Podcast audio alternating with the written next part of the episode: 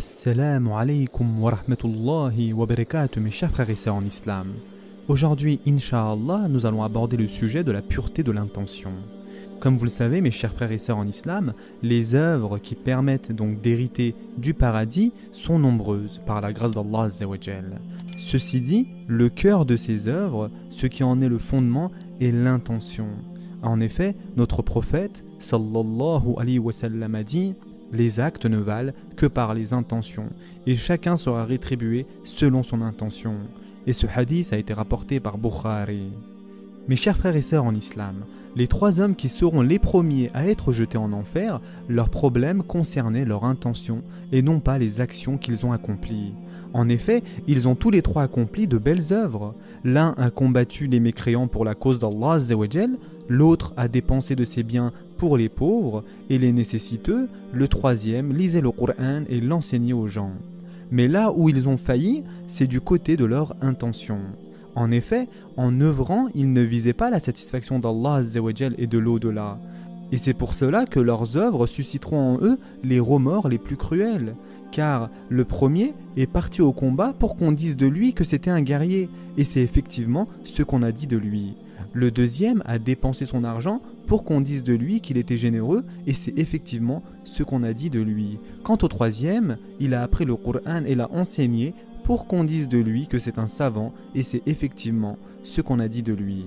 Mes chers frères et sœurs en islam, Ibn Umar rapporte ce hadith du prophète sallallahu alayhi wa sallam, qui a dit Il se peut que la seule chose qu'un homme obtienne de son jeûne soit la faim et la soif. Et il se peut que la seule chose qu'un homme obtienne de sa prière de nuit soit d'avoir veillé. Et ce hadith a été rapporté par Tabarani. Le problème concernant l'intention, mes chers frères et sœurs, réside dans tous les faits qui vont venir altérer la sincérité du fidèle et en annuler la récompense. Youssouf ibn al-Hussein a dit La chose la plus précieuse en ce monde est la sincérité et la pureté de l'intention. Que d'efforts ai-je pu fournir pour chasser l'ostentation de mon cœur, mais elle revenait toujours sous une autre couleur. Soufiane al-Tawri a dit je n'ai jamais eu à remédier à quelque chose de plus difficile que mon intention parce qu'elle est versatile. Youssouf ibn al-Asbat a dit Purifier son intention de tout ce qui la corrompt est encore plus dur pour les fidèles que d'œuvrer dans de longs efforts. Et enfin, Omar ibn al-Khattab a dit Les meilleures œuvres sont celles qui sont obligatoires. Le scrupule envers ce qu'Allah a interdit et la sincérité de l'intention pour obtenir la récompense divine. Le fidèle devrait émettre une intention sincère pour satisfaire Allah dans chaque chose qu'il entreprend. Quand il mange, quand il boit, quand il s'habille, quand il dort et quand il a une relation charnelle, toutes ces œuvres seront inscrites dans son registre dont la particularité sera de ne rien omettre, mais à recenser chaque péché mineur et chaque péché majeur. Ils y trouveront en effet chacune de leurs œuvres, sans que nul ne soit lésé par son Seigneur. Ainsi, si ces œuvres ont été accomplies avec l'intention de satisfaire Allah, alors elles seront inscrites dans le registre de ses bonnes actions. Mais si elles l'ont été pour assouvir des passions et non pas pour le Seigneur, alors elles seront inscrites dans le registre de ses mauvaises actions. En effet, chacun sera rétribué en fonction de ses intentions, même s'il s'agit d'une inattention ou d'un oubli sans qu'une intention particulière n'a été émise. Dans ce cas, il n'obtiendra aucune récompense et ne trouvera rien dans l'au-delà pour ses actions. Elles ne seront ni en sa faveur ni contre lui. Elles auront été accomplies comme le sont les actes des animaux qui se comportent sans raison et sans prendre en compte les préceptes religieux, mais se conduisent comme cela leur est inspiré. La pureté de l'intention est donc la première des œuvres pieuses qui permet d'hériter du paradis avec la permission d'Allah. C'est pour cela que Ebu Darda a dit J'espère être récompensé pour mon sommeil au même titre que j'espère l'être pour ma prière de nuit. Il est même possible que plusieurs intentions soient émises pour une seule œuvre, et dans ce cas-là, le fidèle obtiendra une récompense pour chaque intention. Puis, chacune de ces récompenses sera décuplée. Il se peut aussi qu'un fidèle accomplisse de nombreuses bonnes actions pour lesquelles il ne sera pas récompensé en raison d'une mauvaise intention, ou tout simplement parce qu'il aura agi sans émettre l'intention de satisfaire Allah subhanahu wa ta'ala seul. Mes chers frères et sœurs en islam, un hadith rapporté dans les deux recueils de Bukhari et Muslim vient donc confirmer l'importance de l'intention et ses répercussions. En effet, le fait que le fidèle puisse obtenir par son biais des récompenses conséquentes et être élevé à des hauts degrés, quand bien même il n'œuvrerait point, ce hadith est le suivant. Le prophète sallallahu alayhi wa sallam a dit Nous avons laissé à Médine des hommes qui, à chaque défilé que nous avons emprunté, à chaque vallée que nous avons traversée, étaient à nos côtés. Ils avaient en effet des raisons valables de ne pas nous accompagner. Selon Abdullah ibn Abbas, an, le prophète sallallahu alayhi wa sallam a dit D'après ce qu'il rapporte d'Allah, Allah le Très-Haut a inscrit les bonnes et les mauvaises actions. Puis il expliqua À celui qui a l'intention d'accomplir une bonne action, mais en est empêché, Allah la lui inscrit auprès de lui comme une bonne action à part entière. S'il l'accomplit, Allah la lui inscrit auprès de lui comme dix bonnes actions, et jusqu'à 700 bonnes œuvres, et bien plus encore. S'il décide de commettre une mauvaise action, mais y renonce finalement, Allah le Très-Haut la lui inscrit auprès de lui comme une bonne action à part entière. Et s'il la commet, Allah la lui inscrit comme une seule mauvaise action. Et ce hadith a été rapporté par Bukhari et Muslim.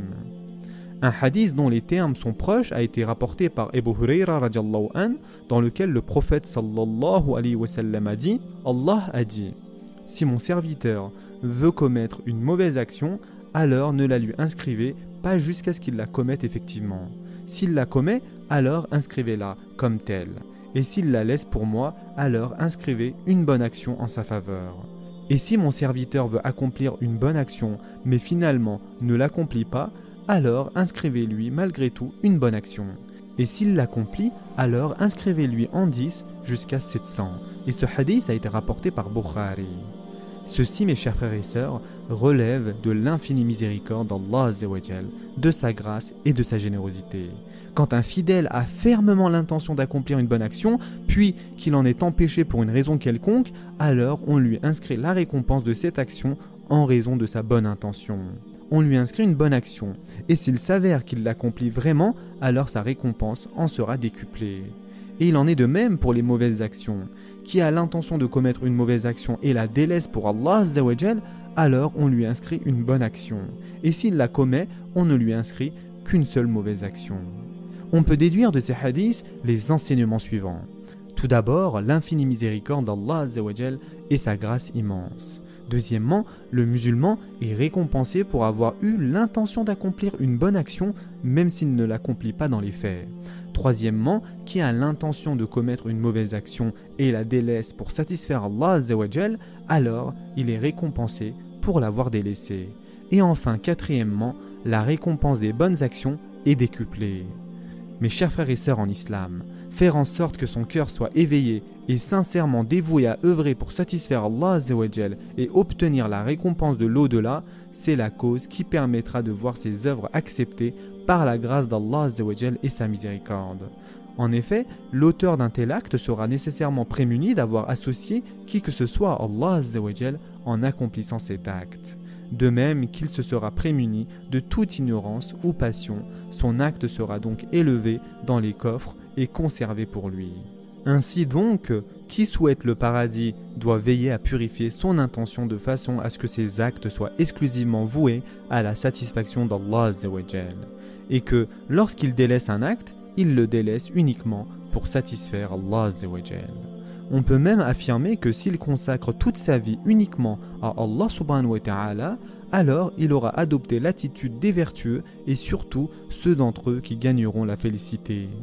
Et en effet, Allah dit dans le Coran, dit En vérité, ma salat, mes actes de dévotion, ma vie et ma mort appartiennent à Allah, Seigneur de l'univers.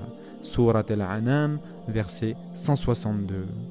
Le fidèle doit avoir à l'esprit, en dormant, de prendre des forces pour accomplir des actes d'obéissance, de manger pour être en mesure de mieux adorer Allah et de vaguer à ses activités mondaines pour gagner sa vie honnêtement, subvenir aux besoins de ceux dont il a la charge et ainsi on lui inscrira la récompense pour tout cela. La véritable sincérité de l'intention se vérifie si on est exemple de ces deux caractéristiques, l'ostentation et la passion. Et en effet, Allah subhanahu wa ta'ala dit dans le Coran Il y a certes un enseignement pour vous dans les bestiaux. Nous vous abreuvons de ce qui est dans leur ventre, un produit extrait du mélange des excréments intestinaux et du sang, un lait pur, délicieux pour les buveurs. Surat An-Nahl, verset 66. Ainsi, si un acte est corrompu par une de ces deux caractéristiques qui sont les passions, représentées dans le verset par le contenu de l'intestin, et l'ostentation, représentée par le sang, alors l'acte ne pourra être pur comme le lait. N'est-il pas vrai que celui dont l'intention est sincèrement dévouée à Allah alors il le protégera du mal des gens? Salim ibn Abdullah a écrit à Abdullah ibn Omar Ô Ibn Omar, Sache qu'Allah aide son serviteur en fonction de son intention. Quand l'intention du fidèle est sincère, alors il bénéficie de l'aide divine. Et moins elle l'est, moins il bénéficie de cette aide, en fonction de la sincérité de l'intention. Et Allah subhanahu wa ta'ala dit dans le Coran, pour confirmer ce fait, Si vous craignez le désaccord entre deux époux, envoyez alors un arbitre de sa famille à lui et un arbitre de sa famille à elle. Si l'un d'eux veut la réconciliation, Allah rétablira l'entente entre eux. Allah est certes omniscient et parfaitement connaisseur. Surat An-Nisa, verset 35. La volonté de réforme est donc une des causes de réussite, et c'est le premier pas à faire pour accomplir un acte. Et enfin, pour terminer, mes chers frères et sœurs, un pieux prédécesseur a dit J'ai constaté que tout le bien était réuni dans une intention sincère, et c'est un bien qui est amplement suffisant. En effet, il est possible que la récompense d'une petite œuvre soit amplifiée par une bonne intention, et il est possible que la récompense d'une grande œuvre soit diminuée par une intention moins bonne. En résumé, mes chers frères et sœurs, l'intention est le socle des œuvres. Le fidèle doit absolument se préoccuper de ses intentions de façon à ce que ses œuvres soient sincèrement dévouées à Allah et acceptées par lui. Le fidèle peut en effet, avec peu d'œuvres, être largement récompensé en raison de son intention. L'histoire de l'homme qui a tué 99 personnes est là pour en témoigner. Il voulait se repentir et on lui indiqua le chemin d'un peuple vertueux qui adorait Allah. Or, il perdit la vie sur le chemin qu'il y menait. C'est son intention sincère qui lui fut de la plus grande utilité puisqu'elle lui a permis d'entrer au paradis. Ce sera tout pour aujourd'hui. En attendant, prenez soin de vous mes chers frères et sœurs et à très prochainement. Inch'Allah.